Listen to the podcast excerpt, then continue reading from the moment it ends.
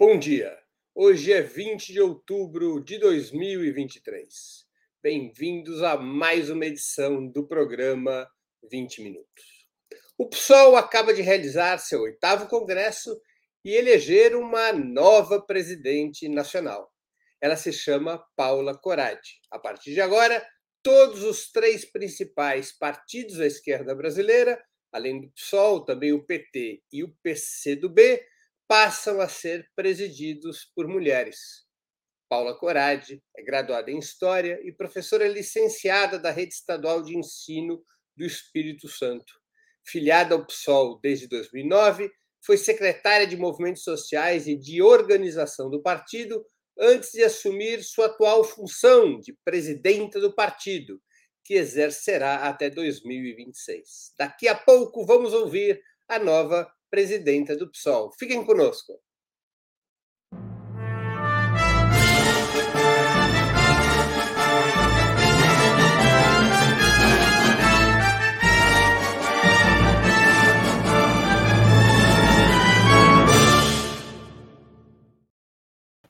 Bom dia, Paula. Muito obrigado por aceitar nosso convite. Uma honra ter sua presença no 20 Minutos. Muito bom dia, Breno, e a todas as pessoas que nos assistem. Quero agradecer imensamente o convite. Paula, quando começou a tua história de militância? Eu comecei militando no movimento estudantil da UFES, Universidade Federal do Espírito Santo, em 2006. Eu me formei e me filiei a um partido político que foi o PSOL. Então, o PSOL foi o meu único partido, e eu sou a primeira presidenta nacional do PSOL que nunca foi do PT. Concluímos uma transição aí de bastante tempo. Então, eu me filiei diretamente ao PSOL, aí entrei no movimento sindical. Em 2017, é, entrei na executiva nacional do PSOL e construí é, a nossa gestão aí muito vitoriosa ao lado do nosso ex-queridíssimo ex-presidente Juliano Medeiros. Você está com quantos anos? 38. 38, uma capixaba, 38 anos. E você Sim. começou a sua atividade militante no movimento estudantil? Isso. É, eu comecei no movimento estudantil e eu participei bastante do movimento estudantil de história, que era, a gente brinca, a gloriosa FEMé. Então, é, eu gostava, eu participei bastante das atividades do Centro Acadêmico de História da UFES e também do DCE da UFES, mas aí foi já quase no final da minha graduação. Eu sempre gostava mais dessa coisa de militar mais perto ali das pessoas, então eu gostava muito de ser do centro acadêmico e construir o um movimento estudantil a partir disso. Bom, você já disse que é a primeira presidente do PSOL que não foi do PT. Então, eu te emendo uma pergunta. Por uhum. que você escolheu se filiar ao PSOL e não a um outro partido de esquerda, incluindo o próprio PT? É, eu peguei já a época em que o governo Lula estava é, no seu segundo mandato, quando entrei no movimento estudantil, e é, como uma boa jovem, eu achava que a gente deveria ser mais radical, que deveria ter mais é, conquistas sociais, eu achava que o governo Lula poderia, naquele momento, avançar um pouquinho mais, e por isso é, eu me identifiquei mais com o PSOL.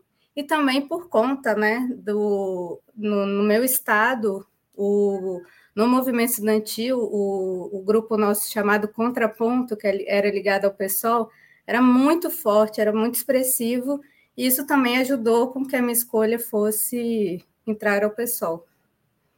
E de qual a qual corrente interna do PSOL você se vinculou e se vincula até hoje? Eu me vinculei inicialmente à Ação Popular Socialista, que é a antiga Força Socialista dentro do PT. Depois eu fui para depois é, nós... que tem como sua expressão mais histórica o deputado Ivan Valente. Exato, o Ivan Valente, Edmilson Rodrigues, também em Belém. E depois é, nós sofremos um, uma cisão em 2012. Aí, assim, para mim, eu continuei na PS. A gente ficou brigando aí pelos nomes durante uns 10 anos. E aí a gente fundou a Primavera Socialista, que é, vem dessa mesma tradição, reivindicamos essa mesma tradição, que é do Ivan, do, da Lívia Duarte, que é nossa deputada lá em Belém, do Edmilson e do Juliano Medeiros. E como é que seu nome foi construído para presidir o PSOL? Você mesma se candidatou ou foi uma opção que te colocaram? Não, tem a ver com uma discussão interna que nós fizemos dentro da nossa tendência chamada Primavera Socialista. Nós somos a maior tendência do PSOL e caberia a nós indicar a próxima presidência. Então, é, eu, como eu estive na construção do PSOL muito de perto desde 2017, a nossa tendência compreendeu que o meu nome era o que estava é, era a pessoa que estava melhor preparada para assumir essa responsabilidade de que é assumir a presidência de um partido como o pessoal hoje, com o tamanho que tem. E a partir disso, nós fomos construindo o meu nome com as demais forças políticas que compõem o nosso campo. É, no oitavo congresso do PSOL, como ficou a correlação de forças entre as tendências, para o nosso público poder acompanhar? Porque eu entrevistei o Juliano Medeiros uhum. antes do Congresso. Ainda não estava 100% consolidado o quadro de forças. Agora, uhum. depois do Congresso, eu queria saber como que ficou a correlação entre as tendências internas, os blocos. É, existiram dois grandes blocos. O primeiro foi vitorioso, com uma vitória inédita dentro do partido. Nós alcançamos 67% Acho que quando você entrevistou o Juliano ainda existia uma dúvida se seria 65 ou ultrapassaria. Então nós ultrapassamos e alcançamos 67%, que é o campo que se chama Pessoal de Todas as Lutas, que tem o campo que a gente chama Campo Semente, que aí é o, é o campo da Talíria Petrone, do Tarcísio Mota, do Valério Arcari, e o pessoal de todas as lutas, é, que tem o Boulos, o Edmilson, o Ivan, a Sônia Guajajara, a Célia Chacriabá, a Luciene Cavalcante, o pastor Henrique Vieira, a Érica Hilton, é, Chico Alencar e o. É, acho que eu falei todo mundo. O pastor Henrique Vieira. Então, assim, mais da metade da bancada está conosco e o Guilherme Boulos, claro, né? Então, este bloco teve 67%. Esse bloco teve 67%. E o outro bloco minoritário é, é, é composto por quem? É composto pelos companheiros do mês, que aí representado pela Sâmia, pela Fernanda, Luciana Genro, é, principalmente por esses, por esses quadros aí, Roberto Robaina, né? O mês é, o, é o, a grande tendência do, do bloco de oposição que fez, esse bloco de oposição fez por cálculo é, 33%. É, isso. 32, assim, porque chega, dá umas quebrinhas, não chega a 33. Entendi. Agora, e quais foram, no Congresso do PSOL, os principais pontos de divergência entre os dois blocos? Então, o principal ponto foi a localização do PSOL diante do governo Lula, que é uma já era uma uma divergência que se arrasta dentro do partido há muitos anos, mas que agora ganhou contornos muito relevantes por conta é, de estarmos numa conjuntura muito diferente do que foram os governos anteriores do PT, de termos uma extrema-direita organizada, de, de ter uma extrema-direita mobilizada, né, que perpetrou aqueles atos bárbaros no dia 8 de janeiro, e a grande discussão foi, diante desse cenário, onde o pessoal deve se localizar. E por 67%, nós decidimos que o pessoal deve permanecer na base do governo Lula e deve fortalecer para que o governo dê certo, para que a gente consiga, junto com o governo, diminuir o poder da extrema-direita hoje, que é bem relevante. Né? Dentro do Congresso Nacional, eles têm um uma relevância política e nós queremos tirar essa relevância deles. Então, a gente acredita que para isso, é dentro do governo Lula que nós precisamos é, tá, devemos estar tá na base do governo. E o outro, o bloco de oposição, acha que nós devemos sair do governo e permanecer como é, uma força independente, né? nem de um lado nem de outro, ou, entendeu? Então, Acho que essa, essa foi uma posição bem minoritária dentro do partido. até porque dentro dos 32% do bloco de oposição tem uma parte aí que é, defende a nossa política. Então, foi uma vitória ainda mais expressiva. Não, essa parte eu não entendi. Um, tem gente dentro do, do bloco minoritário que Isso. defende a política do bloco majoritário? Tem, porque tem, é, na hora de decidir a chapa, também tem algumas questões de estrutura que estão colocadas, e uma, um, uma das teses que compõe o bloco de oposição defende abertamente que nós devemos estar no governo. Ah, perfeito, entendi. Essa contabilidade 67 e 33 ou 32 é na eleição da, da presidência que se é. verificou, não Isso. necessariamente em todas as teses polêmicas.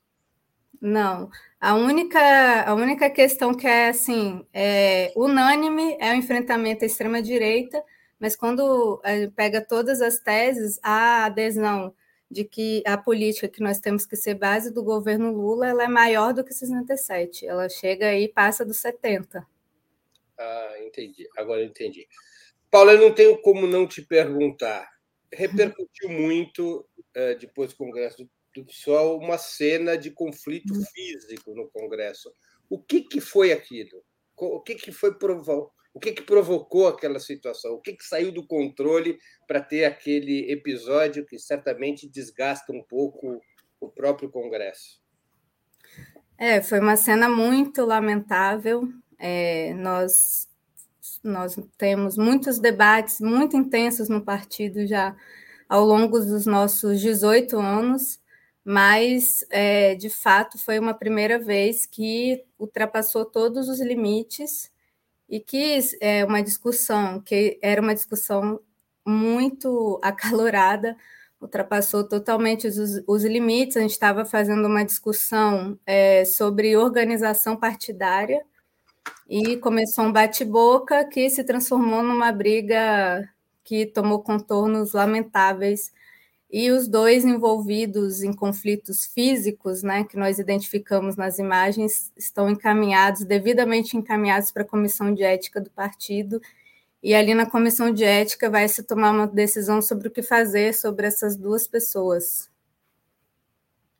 Entendi, mas é, ainda não está claro quem começou, como começou. Vocês abriram uma, uma sindicância, uma investigação interna, não sei o nome que vocês dão. É isso? Isso. É, é, quando acontece esse tipo de situação, ou algo que nós julgamos ferir a ética socialista dentro do partido, a gente coloca a pessoa nessa comissão de ética, que é onde a gente coloca os casos de pessoas que promovem atos que nós não consideramos é, adequados dentro do ambiente partidário. Essa comissão é composta de sete pessoas que não compõem nenhum cargo de direção em nenhum lugar, e elas é, tomam, fazem um relatório, então tem o direito à defesa, aquela coisa toda, e ela define a punição aí para esses casos. Agora, deixa eu te fazer uma outra pergunta. Essa, essa, esse, essas polêmicas no Congresso do PSOL, a eleição da nova direção, a composição desse bloco majoritário, há riscos de divisão no PSOL? Eu não acredito nisso. Porque... Não, não acredito. Acho que a gente já teve diver... nós já tivemos é, divergências muito maiores dentro do partido é, por questões muito mais muito mais sérias e relevantes e no final das contas a gente saía unificado, porque nós temos um horizonte aí de enfrentamento à extrema-direita que unifica todo o partido em torno dessa, dessa bandeira política. Temos aqui uma pergunta de um espectador nosso, Bruno Ribeiro, que contribuiu com o Superchat, agradeço ao Bruno.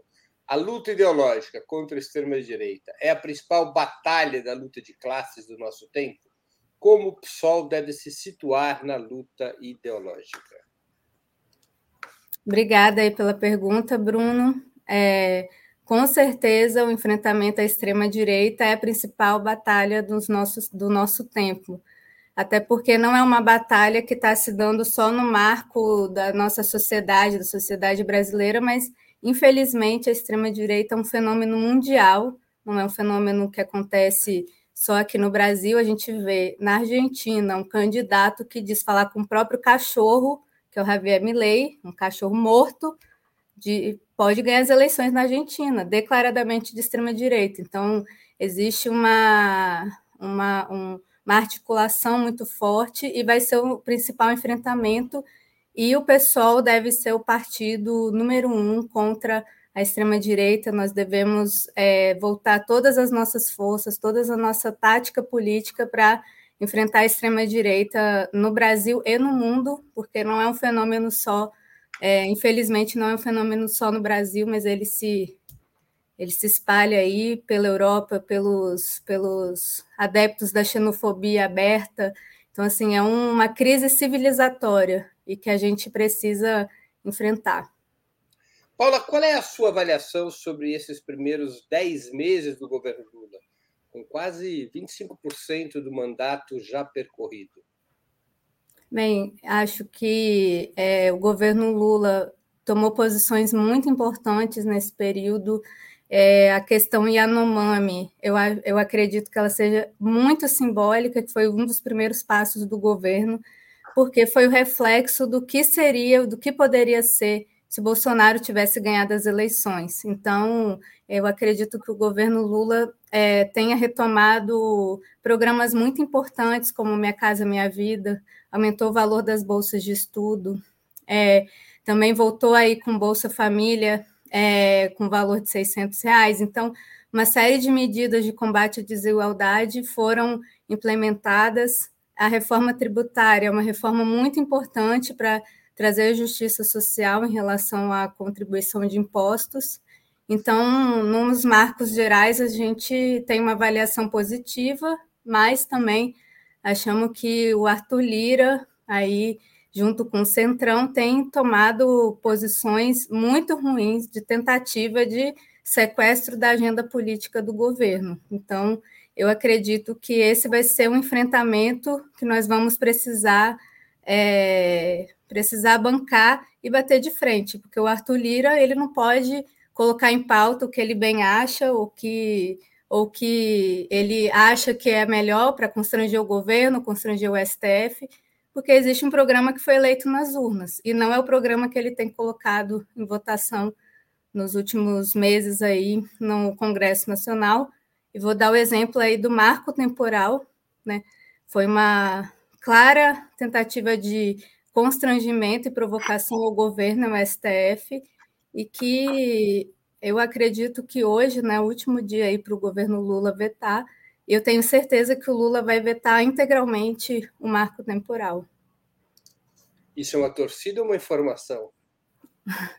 É uma torcida a partir de uma avaliação do governo até agora. Eu acredito que o Lula irá vetar integralmente esse projeto que não contribui em nada para o Brasil, coloca os povos indígenas sobre um risco enorme.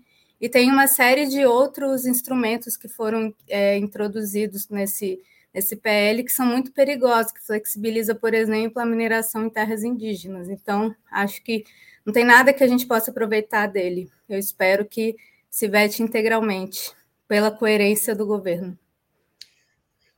Qual é o modelo de participação do PSOL na na base do governo. É, por exemplo, Sônia Guajajara, ela é ministra dos povos originários e ela é militante do PSOL. Ela representa o PSOL no governo? Com certeza. Ela tem nossa total confiança e nós temos uma avaliação muito positiva do trabalho dela. Ela é uma pessoa, uma ministra que vem desempenhando um trabalho muito importante e que pegou o ministério do zero, está estruturando o ministério todinho, e em nove meses ela fez uma. Já, já demarcou seis territórios indígenas, vai ter mais outros aí que po possam vir a serem demarcados também, e ela é uma, é uma, uma figura muito representativa dentro do movimento indígena também, que contribui para que haja esse grande sucesso aí no Ministério dos Povos Indígenas. Então, ela tem nossa total confiança e nós reivindicamos todo, todo o trabalho dela é, enquanto partidário também. A gente acha que ela tem feito um, um esforço e um trabalho muito significativo. Paula, vocês integram, repito mais uma vez, a base do governo. É de se uhum. supor que partidos que integram a base do governo devam votar com o governo todo o tempo. É, seria esse, vamos dizer, o código normal das alianças de governo. Mas o. PSOL, às vezes, não vota com o governo. Por exemplo, é, no marco fiscal, não votou com o governo.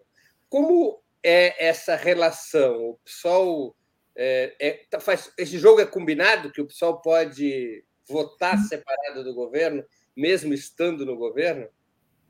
Não, com certeza. O pessoal vota 80% a favor do governo, o que mostra que realmente nós somos da base do governo. Nós estamos, é, somos, votamos a maioria dos projetos com o governo, mas também em relação especificamente ao marco fiscal, a gente fez um debate na bancada, nós fizemos um debate e chegamos à conclusão de que o marco fiscal é, elaborado ali pelo Fernando Haddad estava muito limitado e não era suficiente para garantir os investimentos públicos que serão necessários para reconstruir o Brasil né, pós-Bolsonaro.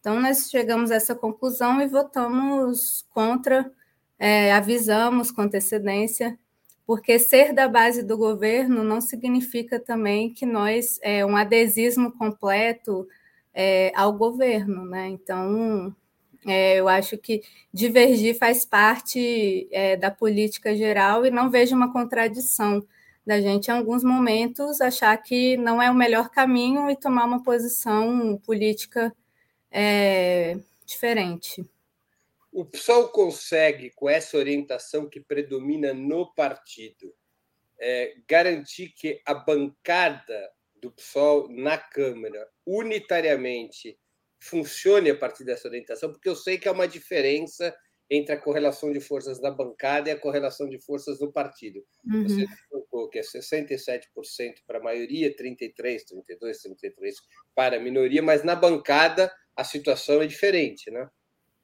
É, a bancada é, tem uma dinâmica própria, mas essa discussão também ela não é nova, né? Ela é uma discussão que já se arrasta desde dezembro do ano passado. Então a polêmica persistiu durante esses nove meses de gestão do governo Lula, e ainda assim a nossa bancada tem votado de forma unitária em praticamente todos os projetos.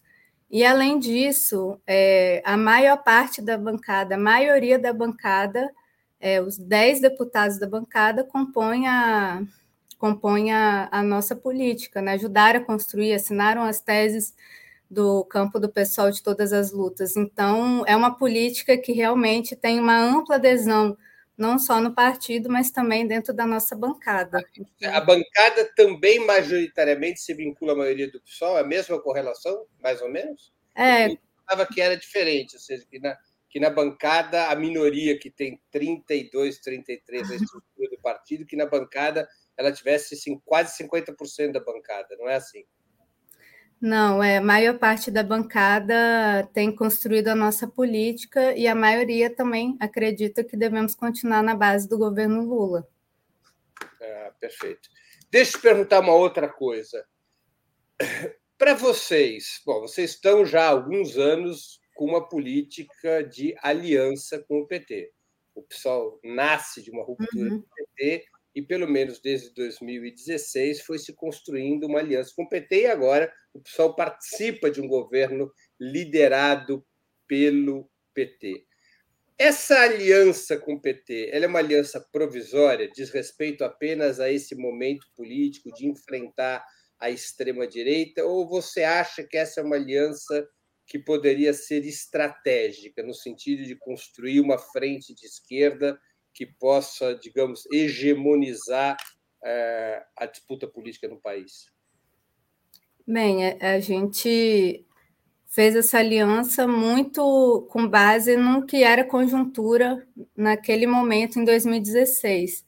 Quando eu me filiei ao PSOL, a conjuntura política era completamente diferente do que ela é hoje e nós é, percebemos as mudanças que vinham em curso. Em 2015, já nos nossos, nos nossos documentos, como eu sou historiadora, é sempre bom quando a gente documenta as coisas, né? Porque ali fica comprovado é, dentro da nossa documentação já tinha colocado é, o debate de um processo da reorganização da esquerda no Brasil, que ela estava em curso e que nós deveríamos nos preparar para ela. Então, a partir disso, nós tomamos algumas medidas, como abrimos o pessoal para os movimentos sociais, que veio a entrada aí do Guilherme Boulos e do MTST, da Sônia Guajajara junto com a PIB, além de também o pessoal ter tido a capacidade de se conectar com novos movimentos que, que estavam também em curso, como o movimento feminista, antirracista, LGBT, o movimento indígena. Então, isso fez com que a gente é, se abrisse para os movimentos sociais, que a gente tomasse uma nova posição. Isso mudou profundamente o pessoal e também fez com que a gente percebesse o que estava mudando naquele momento. Só que a gente, é, com sinceridade, não esperava, não esperávamos que a Dilma tomaria um golpe, de que o Temer seria conduzido para uma das maiores sequestros da, da República, né, com uma pauta totalmente diferente, ultraliberal, e que culminaria aí na eleição do Bolsonaro, que interditou esse processo de reorganização. Nós temos uma visão de que o processo de reorganização da esquerda ele vai ser necessário, ele é importante, mas enquanto existir uma extrema direita com a força social e política que ela tem hoje, nosso processo sofre imensas dificuldades e por isso é necessário que a gente é, é, diminua o poder da extrema direita, de que a gente supere a extrema direita no Brasil para ir pensar o nosso processo de reorganização de forma mais ampla. Então, para nós, nesse momento, é muito importante estar com é, criar frentes amplas para que é, a gente derrote de vez a extrema-direita. E a partir disso, acredito que vai se abrir um novo processo, e aí a gente discute o novo processo. Mas. Temos outra pergunta de um espectador nosso, Alberto Alves, que também contribui aqui com o Superchat. Podemos concluir que o crescimento da direita se deve ao fracasso da esquerda em comunicar suas teses socialistas? Bem, eu acredito que se deve principalmente ao fracasso do neoliberalismo. O neoliberalismo fracassou em tudo que ele prometeu de dar uma qualidade de vida melhor, vai diminuir o Estado, as pessoas vão ter acesso aos serviços de forma mais eficiente e não entregou nada do que prometeu. Então, eu acredito que a extrema-direita ela seja fruto desse processo, e é claro também que não tem como a gente, é, um, países que estavam aí com governos de sociais-democracias na Europa, aqui no Brasil tínhamos o governo é, Dilma, e Dilma principalmente, é claro que é, quando os nossos governos também não dão as respostas geram frustrações. Mas para nós a extrema direita ela é fruto de um processo de uma crise brutal que houve em 2008, que foi uma crise muito profunda do capitalismo, de um processo de acumulação do capital financeiro também, que empobreceu muito e muito as pessoas e gerou uma frustração enorme do que as das promessas aí do liberalismo, do neoliberalismo que acabaram gerando é, é, esse, essa extrema-direita aí no mundo. Já vimos algo similar já nos anos 20 acontecendo, né? Então, quando, quando se gera uma expectativa e há uma frustração muito grande, esse, surge todo tipo de coisa, né? Então, dos piores aos piores ainda, né? Então. É... Perdão, não queria interromper. Não, pode falar. Não, nós temos outra pergunta de um espectador nosso, senhor Eleandre, Eleandresson, também contribuiu com superchat. Você acha que o golpe contra a presidenta Dilma foi o início de um golpe contra o modelo presidencialista? Pergunta interessante.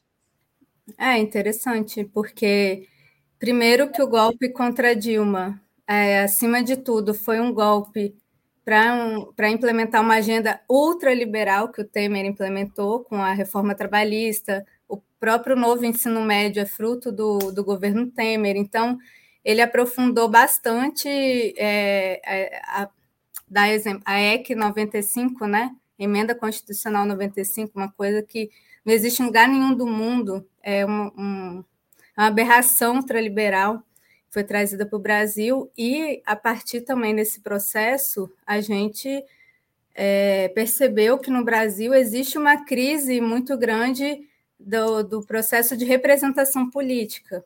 E existe também essa a, a, o governo Bolsonaro aprofundou isso a relação com o Congresso se tornou muito mais turbulenta muito mais complicada, porque o Bolsonaro comprava todo o Congresso, né? ele não se dava o trabalho de articular politicamente ou de debater os projetos, ele simplesmente comprou o Congresso com as emendas secretas, os orçamentos secretos, e esse processo com certeza gera é, um desgaste do, do modelo político presidencialista, mas também do modelo político em geral, né?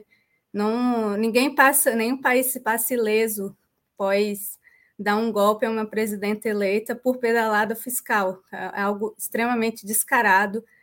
É, prende um ex-presidente com base em um processo ilegítimo por um juiz parcial, totalmente parcial, virou ministro do outro, do Bolsonaro, depois do Sérgio Moro. Então, assim, é claro que tudo isso gera consequências e tudo isso vai é, corroendo e por dentro né, as instituições.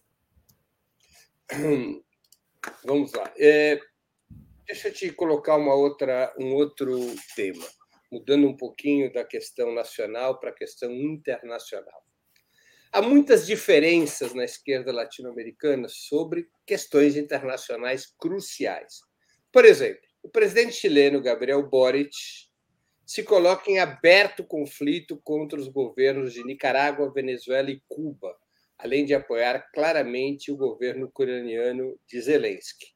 Essa certamente não é a posição predominante na esquerda latino-americana. Uhum. Qual é a posição do PSOL sobre esses temas? Então, a gente tem bastante debate interno em torno disso também. É... Nós não não, não é, fazemos coro à posição do Boric, eu acho que ele tem as posições deles, dele, né? Mas a nossa posição não é a mesma, principalmente em relação a Venezuela e Cuba. Nós não temos a mesma visão. Em relação ao conflito ucraniano, é, a gente tem uma avaliação que é um conflito entre entre duas é um, um, conflito de interesses entre duas grandes potências que está ali localizado dentro da Ucrânia, mas também não é um conflito que começou agora, é um conflito anterior e existe um agressor também. Então a gente também não não defende nenhum dos dois lados. A gente acredita que os dois lados estão errados. Então nós, é, porque o, Zelensky tem uma clara tendência à extrema direita. Então não tem como apoiar uma pessoa dessa, né? Assim como também não tem como achar que o que o Putin faz, que é uma postura também imperialista, ela está correta, né? Então, para nós não cabe nenhum dos dois aí. Mas qual seria então a posição do PSOL no caso desse conflito entre Rússia e Ucrânia? a gente acha que tem que é a mesma do governo Lula, tem que buscar a paz ali para a região, tomar decisões equilibradas para que o conflito se cesse antes de eu continuar com o tema internacional, eu queria uhum. fazer uma pergunta fundamental sobre o tema nacional, que eu aqui no meu roteirinho pulei. Às vezes acontece isso, quando chega sexta-feira eu estou cansado, e às vezes eu pulo alguma pergunta. Qual é a política de alianças do PSOL para as eleições municipais de 2024? O PSOL vai repetir sua tradição anterior de ter candidatos próprios em todas as cidades que conseguir, ou o PSOL vai construir políticas de aliança mais amplas? Sim, para nós é bem importante construir políticas de alianças mais amplas, que faz parte de um processo político que já vem desde o ano passado. Pela primeira vez na sua história, o pessoal não lançou candidato presidencial. Nós apoiamos o Lula já no primeiro turno, e para nós essa decisão foi muito correta e muito importante para ampliar a bancada do pessoal na Câmara e também ampliar o nosso espaço político na sociedade. Nós acreditamos que saímos mais fortes das eleições porque nós acertamos na política. E para nós, as eleições do ano que vem será ele, serão eleições extremamente polarizadas. A extrema-direita tem muita força em muitas cidades, e para nós, a principal tarefa política do PSOL nas eleições municipais é um impedir que a extrema-direita avance nas cidades brasileiras é, e eleger o maior número de vereadoras, vereadores e disputar em grandes capitais como São Paulo e Rio. É, temos eleições muito importantes, que é do Guilherme Boulos, do Tarcísio Mota, assim como para nós é importantíssimo reeleger o Edmilson e Belém do Pará, e em cidades que não são capitais, como Niterói, temos a Talíria Petrone também, que ela é uma candidata bem competitiva, Camila Valadão em Vitória, no Espírito Santo, mas é, cada local vai avaliar politicamente as condições, mas para nós é importante construir políticas de aliança é, dentro do que foi as eleições do ano passado, né, a frente aí que elegeu Lula, para nós é bem importante repetir esse processo, porque a conjuntura não teve uma mudança profunda. Né? São eleições polarizadas, nacionalizadas, e com caráter plebiscitário do governo Lula, de aprovação ou não do governo. Então, para nós, temos que construir a vitória da esquerda em maior número de cidades possível. Paula, é, pela primeira vez na sua história, o PT não lançará candidato a prefeito em seu berço histórico que é a cidade uhum. de São Paulo. Há cidades nos, nas quais o PSOL fará o mesmo, apoiando candidatos do PT ou de outros partidos de esquerda, sem lançar candidatura própria? Onde for possível, sim. Onde a gente avaliar que é importante abrir mão para que viabilize uma candidatura de esquerda, para nós é importante, sim. Nós estamos orientando para que isso seja feito e ainda os processos estão é, em São Paulo está super acelerado, mas no restante do Brasil ainda está. Parece que a eleição vai ser agora. Parece, parece que vai ser daqui a um mês, né? Mas nos outros estados nós estamos é, ainda em processo de construção das nossas frentes, então a orientação é que a gente eleja o maior número de prefeitos à esquerda, que a gente derrote o bolsonarismo e que o pessoal tem um papel protagonista nesse processo de construção dessas frentes amplas. Quer dizer, mas se em determinadas capitais, em determinadas cidades, uma candidatura do PT ou do PCdoB ou de outro partido de esquerda for eleitoralmente mais viável do que a do PSOL, o PSOL pode vir a apoiar uma candidatura que não seja a sua para prefeito? Pode, isso sim ainda não tem, claro, exemplos disso, mas. Não, porque é isso, tirando São Paulo, não, não tem tão, um processo tão acelerado assim em praticamente nenhum lugar. Só no, acredito que no Rio, né, tem ali já uma candidatura do Eduardo Paes é, e tem a candidatura do nossa, né, do Tarcísio. Porque no Rio o PT parece que vai apoiar Eduardo Paes, né? É, aí para a gente fica complicado. Qual é o limite da política de alianças do PSOL? O Congresso decidiu isso? Não, a gente decidiu que podemos é, construir frentes à esquerda e centro-esquerda, que foi basicamente o campo político que deu a vitória para o Lula no ano passado, e que vamos analisar cada, cada cidade que sair fora, muito fora desse arco de alianças aí, nós vamos decidir no Diretório Nacional, que deve acontecer lá para maio do ano que vem. Quando se fala em frente de esquerda e centro-esquerda, isso abarcaria o PT, o PCdoB, além do próprio PSOL, o PSB, PDT, são esses partidos. Isso. Que foi, tirando aí o Solidariedade, foi basicamente quem construiu a vitória, né? Do, do e o PDT campo. também, porque o PDT apoiou. Isso, o PDT também. Tá junto no segundo turno, né? Tá junto. Há uma pergunta do Rafael Eduardo Monteiro, contribuiu com o Superchat, uma pergunta simples. Quem é o vice-presidente do PSOL? Nós não temos esse cargo. Ah, não tem esse cargo? Não. Sou insubstituível, só dá para. Tem uma presidência só. Se você tiver que ser substituído, o diretor nacional tem que eleger uma outra pessoa. Não, geralmente a gente, é, nós temos um acordo político, né? Durante a gestão do Juliano, por exemplo, quando ele não podia ir às reuniões, algumas reuniões importantes, como da própria campanha do, do presidente Lula, eu, ir, eu substituía ele. Tem um acordo. A maior força geralmente indica ali quem substitui, mas é muito por um acordo político mesmo. Vou lá. Vou aqui então voltar para o tema internacional. Como é que o PSOL se posiciona diante do confronto entre Israel e os palestinos da faixa de Gaza? É um confronto complexo que dura 75 anos e que durante todo esse tempo temos visto um apartheid a céu aberto e um genocídio sistematizado do povo palestino. É, nós não achamos razoável, não, não temos o menor compromisso também com ações que promovem a morte de civis em, em nenhuma hipótese. Foi muito, é muito grave que isso aconteça em qualquer tipo de conflito, em qualquer tipo de guerra.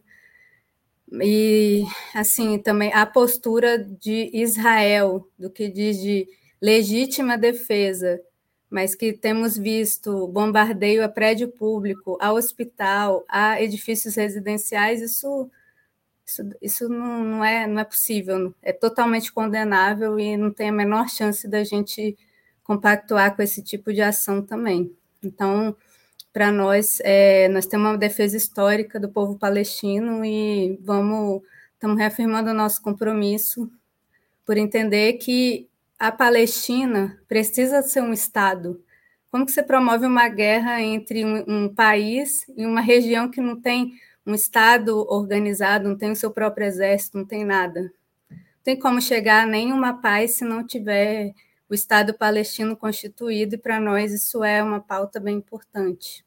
A orientação do PSOL é reforçar as manifestações de solidariedade eh, à resistência palestina? Sim, por entender que o que está se, o que tá se passando não é não, não é não é não dá para defender o que Israel faz. E nós temos o compromisso histórico também com a luta palestina. A gente acredita que deve ter o Estado palestino deve ser criado. E as resoluções da ONU vamos nem muito longe porque não se cumpre todas as resoluções da ONU até agora né?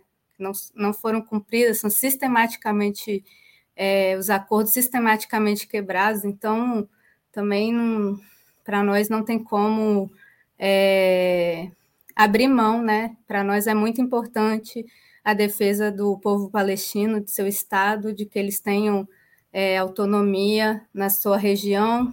Então, nós temos esse nosso compromisso aí em defesa dos, da, do território palestino, e é um compromisso nosso já de, de bastante tempo. Agora, houve uma polêmica na bancada do PSOL sobre a moção a respeito da questão palestina. É, foi uma. Mas foi um, uma. Um, uma questão de método, não era em relação ao conteúdo, é porque o que estava é, se elaborando ali, é se votava a favor de todas as moções, inclusive a nossa, ou se não dava para votar nas outras, mesmo que a nossa não fosse aprovada. Então, não tinha relação com o conteúdo, mas ao método de como poderia aparecer para fora. Você não.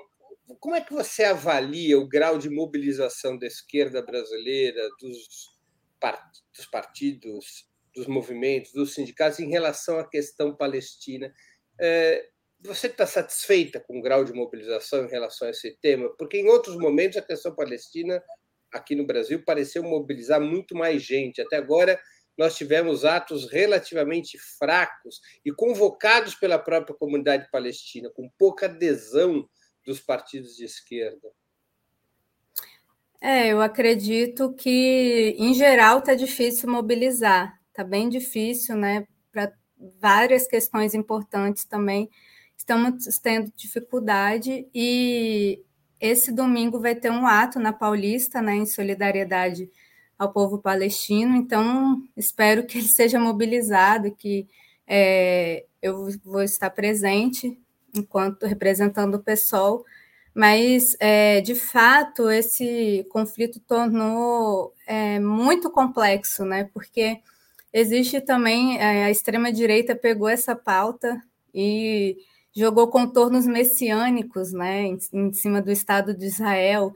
Né? Então, é um, é um assunto bastante complexo e que é, tornou, tomou contornos inéditos na sociedade. Né? Então, o, o debate em si. Então, para nós mas para nós, assim, é bem importante que haja mobilização, porque o que está diante de nós é um verdadeiro massacre, né? Um massacre. Não é razoável. Mas, até em termos da vida política interna do Brasil, a extrema-direita não deveria ser confrontada nesse Não, com certeza. Não, com certeza. Com certeza. É, e, e a gente tem feito esse enfrentamento é, e acho que temos que endossar todos os atos, mas também nós temos, temos tido um, um grau de dificuldade também, tem a ver com o um aspecto da mobilização, mas também da gente não conseguir se conversar sobre que ato nós vamos é, jogar peso. Então, ontem teve um que eu, que eu até dei uma passada ali no Largo São Francisco. O aqui, movimento estudantil, né? Pela UNE. Isso, uma, uma passadinha lá. Então, aí é, tinha um outro ato simultaneamente, que era uma vigília no MASP. Então, então acho que também falta uma. É, que as frentes políticas se organizem e joguem peso em um dia, em um, um determinado local, para que a gente é, junte força, não fique se dividindo, né? Mas, mas fala, por que está acontecendo esse processo de divisão numa questão que sempre foi eu sou um sujeito da velha guarda. Sempre foi uma questão totalmente unitária a questão palestina. Por que está havendo tanta divisão? Por que, que não se consegue ter uma frente única de solidariedade à Palestina, com um calendário comum, para evitar essa. essa... A esquerda de São Paulo, por exemplo, está enriquecendo o Uber, porque tem que ir para um lado, para o outro, para um lado, para o outro. São é. O que está é. acontecendo que não consegue ter essa frente única de solidariedade à Palestina? Olha, pelo pessoal, é, nós estamos endossando todos os atos. Esse que é o do, do MASP, no, no MASP não, desculpa, na Praça Oswaldo. Oswaldo Cruz, Praça Cruz. Oswaldo É, porque eu, eu sou... pedir, talvez a nossa produção tenha o card, eu pedi até para subir aqui o card de São Paulo é, para ajudar na convocação do ato de domingo às 11 horas da manhã. A produção daqui a pouquinho sobe o card aqui para a gente ajudar na, na, na, convocação.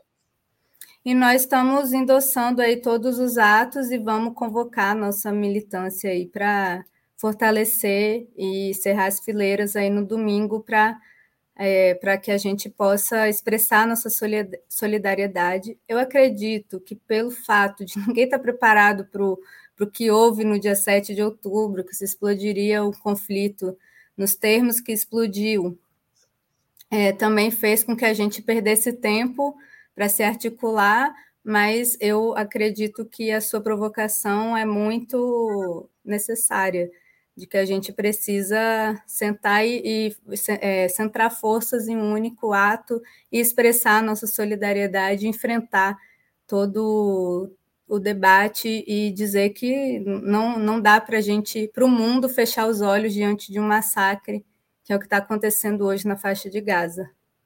Você não acha, Paula, que pode estar tá tendo um certo peso na esquerda brasileira, uma certa teoria dos dois demônios, e que isso paralisa a solidariedade à causa palestina? Ou seja, a ideia de que você tem o governo Netanyahu, um demônio, o Hamas, outro demônio, e diante de dois demônios, a melhor coisa é ficar em casa. Isso não é, pode... mas existe uma população civil que está sendo massacrada, então não são dois demônios, existe um país ultra militarizado, com os maiores exércitos do mundo, um grupo é, que não representa todo o povo palestino, e isso também é fruto de um processo de não ter o Estado palestino, que se tivesse, teria quem responder, não é? E não dá, não, não acho que exista. Eu acho que existe uma população civil que vem sendo massacrada ao longo dos anos e que está sofrendo com o ataque mais letal da sua história. E que não dá para fechar os olhos diante disso. Existe um Estado constituído armado atacando uma população civil também, né? Então não dá para assim como não dá para defender os atos do Hamas é, de entrar dentro de uma rave e sair atirando em várias pessoas, em civis. Assassinatos de civis não, não devem ser considerados em nenhuma hipótese como uma saída viável para qualquer conflito. Mas você foi fez história, né? É, em, outros, em outros processos de luta anticolonial, infelizmente, foram é, muitas vezes os movimentos anticoloniais tiveram que recorrer a ações armadas que atentaram contra os civis. Eu cito aqui o exemplo da Argélia, Frente Nacional de Libertação da Argélia colocava bombas em restaurantes, em hotéis, em vias públicas, porque considerava, e tem até uma célebre defesa do Franz Fanon sobre isso, de que cidadãos de um Estado colonial, quando usufruem das riquezas do, dos povos colonizados, se transformam em alvos legítimos de uma guerra irregular. Não teve situações históricas em que a luta anticolonial atingiu alvos civis? Ah, histórico teve, teve a Revolução Francesa, né? Mas nós estamos no século XXI, né? a gente pode buscar outras saídas, então não, não acho que esses termos caibam mais no, no nosso, nosso período, novo período histórico, vamos chamar assim. Acho que ataque à população civil não, não dá, entendeu? O Rafael Eduardo Monteiro da Silva, que contribuiu também com o Superchat, agradeço ao Rafael, pergunta: o PSOL está cada vez mais parecido com o PT? Eu acho que não, mas Viu, Rafael? Acho que não. Acho que o pessoal tem o seu próprio projeto político. A gente é, tem a nossa, o nosso próprio programa. Temos, é, somos um partido que entendeu, fazendo a nossa propaganda, as principais lutas do nosso tempo. E eu acho que o pessoal é um partido com uma capacidade muito grande de contribuir para a esquerda brasileira e fazer com que a esquerda volte a ter muita força na sociedade. Então, mas nós somos, somos temos outros projetos, temos nossas diferenças que, por hora, como o enfrentamento à extrema-direita é comum a todos os partidos de esquerda, estamos juntos nessa luta. Há uma outra pergunta, eh, Paula, de que essa questão da Palestina poderia estar sendo aproveitada pela extrema-direita em São Paulo para tentar desgastar a candidatura de Guilherme Boulos. Você concorda com essa análise? Com certeza. Pra você ter ideia, Breno, a fake news que rolaram do Guilherme falaram assim que ele estava junto com militantes do Hamas. É uma foto, em 2018 ele fez uma viagem para a Palestina. Aí tem uma foto assim, pessoal com a Palestina, escrito numa pedra. Tem duas pessoas ao lado dele que a extrema-direita alega ser do Hamas. E uma das pessoas é o Juliano Medeiros. Então, Juliano Medeiros, na fake news da extrema-direita, virou militante do Hamas. E isso está sendo muito explorado, muito utilizado, porque São Paulo também tem uma. Juliano Medeiros com aquela cara de gaúcho. Sim, virou militante do Hamas. Assim, na fake news da extrema-direita. Tem barba, tem barba militante do Hamas. E o outro é um companheiro nosso, Fred, também, aqui, um paulista. Um outro paulista também virou militante do Ramais ao lado do Guilherme Boulos. E como São Paulo tem uma comunidade judaica muito forte, muito expressiva, é, eles estão se aproveitando para disseminar todo tipo de fake news e atacar. Mas sabemos que isso vai acontecer com bastante frequência, porque é, quem está na frente é quem mais apanha, né? Então, Vamos, estamos trabalhando para também responder os ataques e não vamos recuar nas nossas posições por conta disso. O Jonas ML pergunta: Breno, por favor, pergunta quem vai ser o vice do Boulos. Paula, quem vai ser o vice do Boulos? Ai, PT, quem vai ser o vice do Boulos? Aí a bola está com o PT. O cargo de vice do Boulos pertence, digamos assim, pelo acordo ao Partido dos Trabalhadores Isso. e não ao PSOL. Perfeitamente, tá certo. Paula, nós estamos chegando aqui ao final da nossa conversa e eu queria fazer duas perguntas que eu sempre faço aos nossos convidados e convidadas antes das despedidas. A primeira, qual livro você gostaria de sugerir aos nossos espectadores? A segunda, qual filme ou série poderia indicar a quem nos acompanha?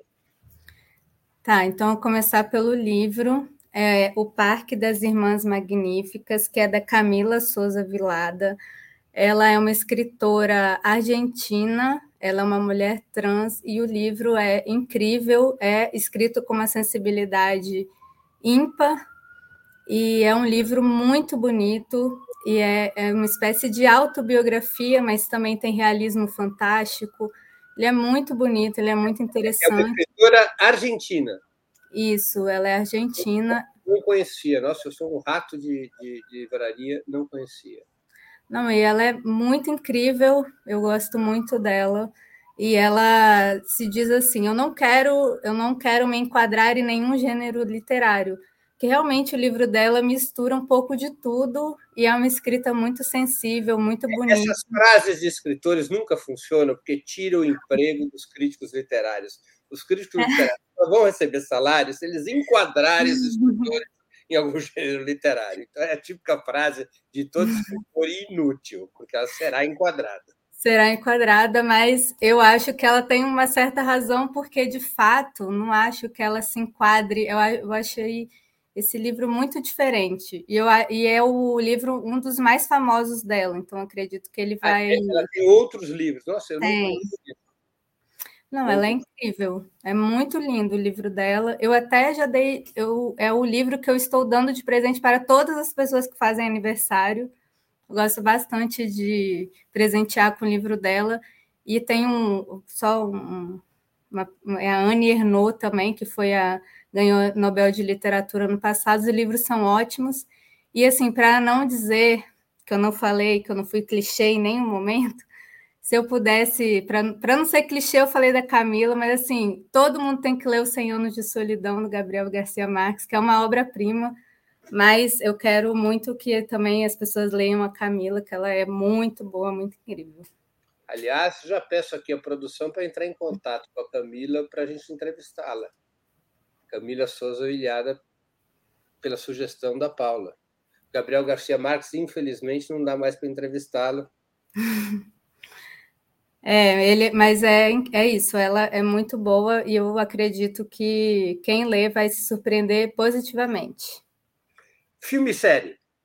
O filme é, foi um documentário que eu vi, no, foi um dos que eu mais gostei, que é Roe versus Wade, fala direito das mulheres nos Estados Unidos que é, é, ele é muito interessante esse documentário porque ele mostra como a extrema direita, não a extrema direita, a direita conservadora nos Estados Unidos nos anos 80, chegando até os anos é, da década de 2010, 2020, como que a pauta do direito ao aborto foi utilizada como mobilizadora desses setores ultraconservadores e foi um dos pontos de mobilização das campanhas eleitorais dos Estados Unidos a partir da, do discurso não só de contra a legalização do aborto, mas também é, de quem vai ser indicado para a Corte Suprema nos Estados Unidos. Então, foi um, eu achei muito interessante porque foi o que aconteceu com a gente no ano passado. Não sei se você lembra, mas um dos pontos da campanha eleitoral no ano passado era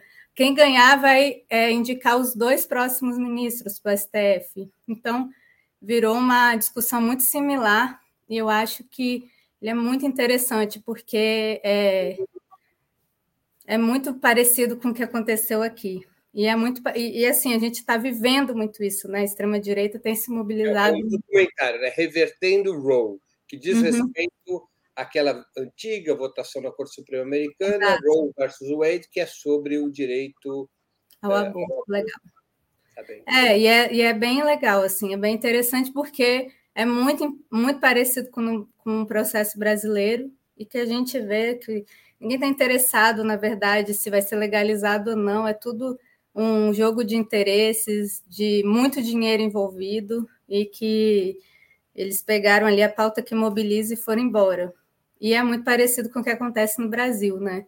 E é um documentário na plataforma Netflix, para quem estiver ouvindo e não puder ver a imagem na tela.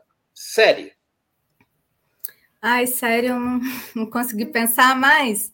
Eu vi uma no, no último fim de semana que se chama Lupin. É bem legal, é bem. Eu estava assistindo ontem à noite a terceira temporada, é sensacional. É bem legal, é bem divertido. O ator é muito carismático, né? É, o, o Marci. Marci, tremendo ator. Ele fez aquele. É, os, uh, os Inseparáveis, não. Fez um grande filme, é, não é Inseparáveis, olha, esqueci o nome do filme. Eu sei qual que você está falando. É um que ele é o cuidador de um, de um senhor. Né? O senhor é sensacional. O é, grande ator. E é uma série baseada, quem gosta de literatura policial, é o meu caso, é uhum. baseado nos, na obra do Arsène Lupin. O nome do, da série tem Lupin por causa do Arsène Lupin, é sensacional. Eu fui às duas da manhã, para quem tinha que acordar às cinco. É, que prende, né? Ela é boa para. Já está na terceira temporada. Isso. É isso. Paula, eu queria agradecer muitíssimo pelo seu tempo, pela sua simpatia, por essa conversa tão essencial. Muito obrigado por aceitar nosso convite e boa sorte na presidência do PSOL. Muito obrigada, obrigada a todas as pessoas também que nos acompanharam. Estou à disposição e, de novo, obrigada pelo espaço. Tá bem, boa sorte. Obrigada. Também agradeço a todos e todas que assistiram a esse programa, em especial aqueles e aquelas que puderam fazer contribuições financeiras ao nosso site e ao canal de Ópera Mundi no YouTube. Sem vocês, nosso trabalho não seria possível e não faria sentido. Um grande abraço a todos e a todas.